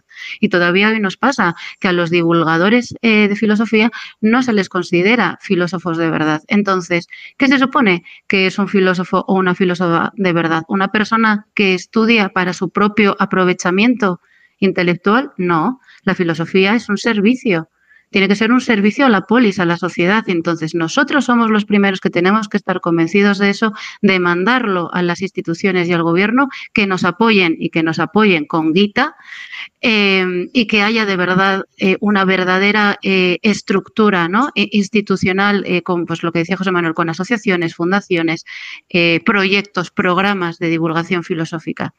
Pero si no lo hacemos, si no estamos nosotros de acuerdo en eso, si tenemos esa percepción negativa del que se dedica a eso, nunca lo vamos a conseguir. Es un problema serio, ¿eh? Perdón por terminar tan negativamente. Hombre, eh, pues, bueno, puede ser terminar negativamente, pero también has dicho cosas eh, muy positivas. Lo primero, la gente quiere, la gente quiere filosofía, sí. la gente eh, entienda un nivel o entienda otro, sabe que la filosofía tiene mmm, tiene una utilidad, aunque no sepa muy bien a qué, algunos, otros sí. Entonces, primero la gente quiere. Eh, luego, respecto a lo que habéis dicho eh, José Manuel, Celtia y Miriam de, de, medidas, ¿no? La primera que ha dicho José Manuel de, de coño, la filosofía esté más presente en los medios de comunicación. Pues bueno, no puedo estar más de acuerdo, ¿no? Sea, por, por, eso estoy aquí, ¿no? lo primero. Pero bueno, a, a, eso decirle, pues eso, eh, que coño, entiendo, ¿no? Que a lo mejor medios de comunicación privados no, no tal, pero bueno, que teniendo medios de comunicación públicos, pues esto debería fomentarse, pero muchísimo. Entonces, mmm, quiero decir, no lo entiendo por qué no se hace, pero puedo entenderlo, ¿no? En cierta medida. Luego, lo que ha dicho de, que habéis dicho de, de promover asociaciones, pues súper de acuerdo, ¿no? O sea, promover asociaciones de vecinos, asociaciones de pensionistas, asociaciones de filosofía, asociaciones de lo que sea, ¿no? Porque si se crea una asociación, lógicamente se crea porque hay algo que, que, su concepción no está bien, que hay que cuestionar, ¿no? Y de eso se trata, ¿no? La filosofía. Entonces, lo de promover asociaciones de cualquier tipo me parece muy, muy buena. Luego, lo de democratizar la filosofía de base, ¿no? Democratizar la, la política, ¿no? Me parece, muy potente porque, de hecho, mmm, pues bueno, aquí en España lo que habéis dicho, votamos cada cuatro años y Santa no, no hay más. Entonces, no sé, o sea, lo que ha dicho José Manuel de, de que en Francia había un comité nacional que, que, promovía esos debates, que promovía esa política de base, básicamente, ¿no? Política de base de que, que la gente se reunía, de qué vamos a hablar, de que y lo cuestionaba, ¿no? Decidía. Entonces, me parece que eso aquí en España, por supuesto, estoy de acuerdo que falta.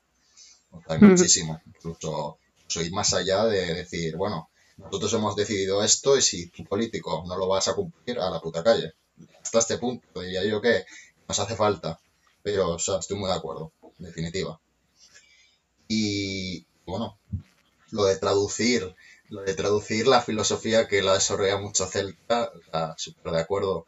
Porque, bueno, también ha puesto un ejemplo José Manuel de, si un profesor era bueno o malo, tenías esa concepción de la filosofía y yo es que me he sentido identificado porque la verdad no, mm, no, no, no le he sacado un... eh, eh, bueno, no me voy a enrollar. Bueno, a mí me ha marcado mi profesor, no me voy a enrollar. Mm. Entonces, eso, esas cuatro Para bien o para cosas, mal, te ha marcado.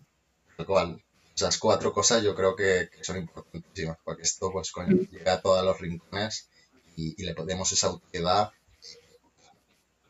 o bien, no esa utilidad a lo mal de preservar lo que está mal, sino esa utilidad de, coño, está mal, vamos a cambiarlo. Me parece muy potente. Eh, si queréis añadir cualquier cosa mm, eh, como, como, eh, para cerrar, como última intervención, encantado. Y, y está. Pues, eh, si eh, quieres empezar Miriam, luego José Manuel y Celta, algunas últimas palabras que quieres decir, pues adelante. Y cerramos.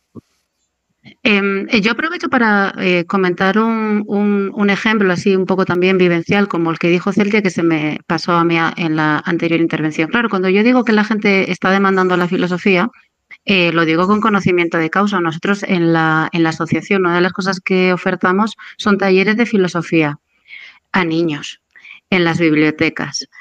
Y van, van, van, es que van. Eh, en, principio son, claro, niños y niñas eh, pequeños, desde los 4 hasta los 11 años, evidentemente les llevan también un poco las familias, ¿no?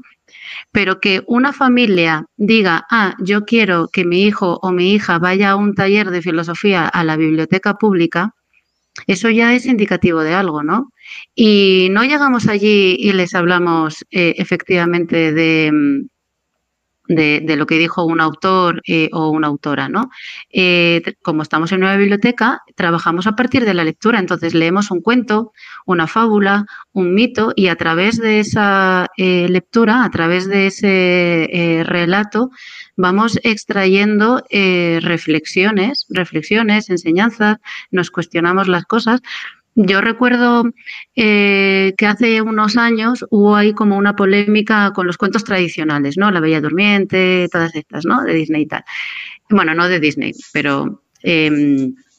y, y había algunas bibliotecas eh, escolares que habían decidido eliminar eh, de las bibliotecas esos cuentos, ¿os acordáis? Porque, eh, bueno, pues eso, por, por sexistas y, y demás. Y nosotros lo que hicimos fue precisamente eh, decir, no, pues no solo no las vamos a eliminar, sino que además ahora las vamos a leer, se las vamos a enseñar y vamos a hacer una deconstrucción.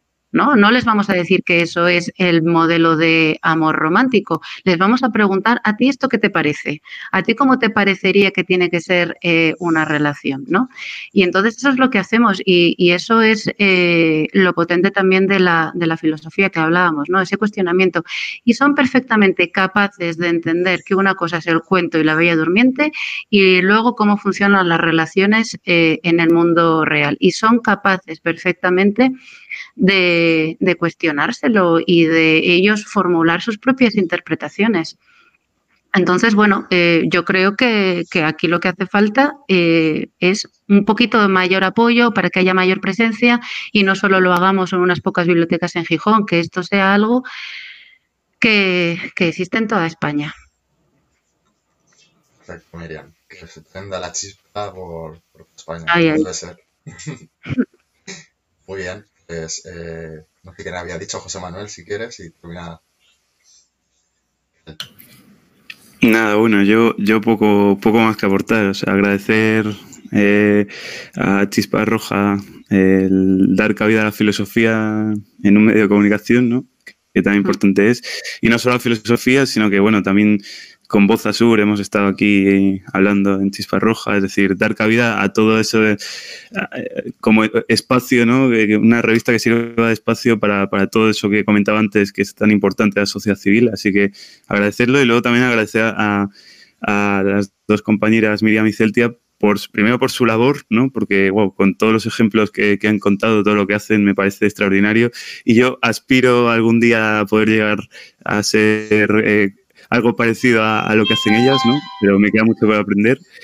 Y también por todo, em, agradecerles las grandes aportaciones que, que, han, que han hecho en esta charla, de las que, de las que he cogido un montón de apuntes y, y- y he aprendido un montón. Así que gracias, larga vida a la filosofía y a seguir prendiendo la chispa con la filosofía por el mundo adelante. Oye, José Manuel. Adelante, Celtia. Bueno, me sumo a los agradecimientos de, José Manuel, tanto por, por la invitación de, de Chispa Roja para comentar esto, para crear un espacio virtual y poder estar, bueno, opinando un poco de nuestras experiencias, de, nuestras, de nuestros pensamientos, de nuestras críticas, de todas estas cosillas, porque es importante, ¿no? Y está guay lo que comentaba también José Manuel, de es necesario que los medios de comunicación estén ahí, cualquiera, o sea, desde una asociación hasta un grupo de colegas, da igual. El tema es estar, ¿no? Hablar, debatir, ese- esa es la, la cuestión principal. Eh, nada, para acabar, importante comentar también que hay una iniciativa importante a nivel estatal, que es la Olimpiada de Filosofía, que se lleva a cabo en todas las comunidades, menos en Ceuta. Estamos a ver si con- conseguimos algo en Ceuta. En Melilla sí tenemos a, a un chico que, que la está llevando. Entonces, la Olimpiada de Filosofía, que seguramente, bueno, habéis oído hablar de ella, se, se realiza en los institutos, ¿no? De, de toda España. Entonces es un evento guay porque es un evento en el que la filosofía se piensa de otras maneras diferentes, a través de un vídeo, a través de una foto, a través de una disertación, que es un poco más complejo, y a través de un dilema moral. Entonces este año el tema de la Olimpiada es eh, transhumanismo, fin o comienzo de la especie humana. Entonces, a partir de, esta cuestión, pues estamos trabajando con el alumnado eh, todo este pensamiento, ¿no? que es un poco en dónde estamos. La filosofía es necesaria. Yo, así, no tengo tan claro que la gente demande filosofía. Miriam, tengo que decirte ahí que no estoy muy de acuerdo. Sí creo que hay mucha gente que demanda filosofía, pero creo que si hubiese realmente una demanda social muy importante, estaría más presente. Y creo que estamos en el camino, ojo, estamos en el camino, lo estamos haciendo y eh, a través de estas iniciativas es como realmente se hace presente. A veces creo que estamos un poco en nuestra burbuja y realmente con todas las personas que nos relacionamos son de filosofía y sí les gusta la filosofía y sí demandan filosofía. Entonces nos olvidamos de abrir la ventana, mirar y decir, ostras, espera, que les dije que estudio filosofía y me dijo, pero ¿filología qué? ¿Gallega o, castellana? Entonces, y, mierda, no, es filosofía. que no pasa nada, ¿no? Pero que creo que, que sí que, que sí que estamos en el camino y sí que es importante esto, ¿no? Participar en estas cosas y pues en llenar las bibliotecas, llenar los parques, llenar y llenar. Creo que nuestra labor también es importante. Estamos tomando un, algo con unos colegas y también podemos hablar de filosofía. También podemos lanzar una pregunta. También podemos, hey, ¿qué os parece esto? ¿Y qué os parece esta cuestión? Imaginaos qué tal, ¿qué haríais? Entonces de repente ahí viene esta con sus rayadas. Sí, pero hablamos durante media hora de algo, de algo que no es pues cuatro tonterías que, que ya hemos hablado 500 veces. Entonces, eso es conectar a la gente a la filosofía, poquito a poco, poquito a poco, hasta que, lo que decía Joaquín, ¿no? Que se prenda la chispa y que arda como tenga que arder. No, eh, eh, esto último que has dicho, o sea, nosotros, o sea, lo tenemos, tenemos un sello Claro. y lo tenemos aquí tatuado en la frente, o sea, fuera de, de aquí, fuera de- del partido, fuera de donde sea, con nuestra gente, coño, eh, más que, que, que, que, coño, les Claro. interesa objetivamente, ¿cómo no les va a interesar las pensiones? ¿Cómo no les va a interesar el- eh, la filosofía? Sí, sí, total. coño, mm, no, no sé, bueno, no, no, es un trabajo, al fin y al cabo, Ahí está. decir, voy a llegar a, a mi gente, es un esfuerzo que, coño, no cualquiera lo hace y, coño, gente, eh, Totalmente. 10. Y decir que, bueno, domingo, domingo 13, a, la a las 12 que nos hemos juntado, son las Está 1 y que vamos. 40, un domingo que podríamos comer, echar el vermú, podríamos dar un paseo con nuestra familia, con nuestros amigos, podríamos hacer tantas cosas y, coño, estamos aquí eh, una hora y media hablando sobre un tema, la filosofía, que hemos visto que, que es mm, o punta de lanza o, o- o el escudo para preservar lo, lo que hay. Y, y, coño, eso, ya solo el hecho de que eh, Miriam, Celti y José Manuel estéis aquí este tiempo, eh, ya dice mucho de vosotros y, coño, de- del trabajo que lleváis eh, en vuestros frentes de batalla, por así decirlo. Entonces, lo, os doy las gracias, Miriam de Igualmente. Nenos, de la Red Española de Filosofía y José Manuel de, de Voz Azul. O sea, encantados de, de que hayáis venido y de verdad que os llamaremos para cualquier cosa. os llama- no, no os preocupéis, o sea, yo- a mí ya, Gracias. a mí ya no, ya no, no me perdéis la vista. Yo ya, me pregun- Miriam, Celti, José Manuel, o sea, los quiero. Para lo que queráis. o sea, Nada. Muchas gracias y- eh, por esto. Y gracias. Sí, gracias, de verdad. Gracias por el apoyo y el espacio. Ahí está. Muchas gracias. Perfecto, pues nada, hemos prendido la chispa hoy con la filosofía en toda España, en Twitch, eh, toda la gente que nos ha escuchado, que bueno, no os lo he dicho, pero ha habido varios comentarios de que la tertulia de 10, muy interesante, y oye, la gente pues os le ha gustado. Y nada, Uy, hemos prendido la chispa y volveremos. Que tengáis feliz domingo, gente. igualmente. Igualmente. Hasta luego. Chao. Chao. Your time to shine. Your time shine your time.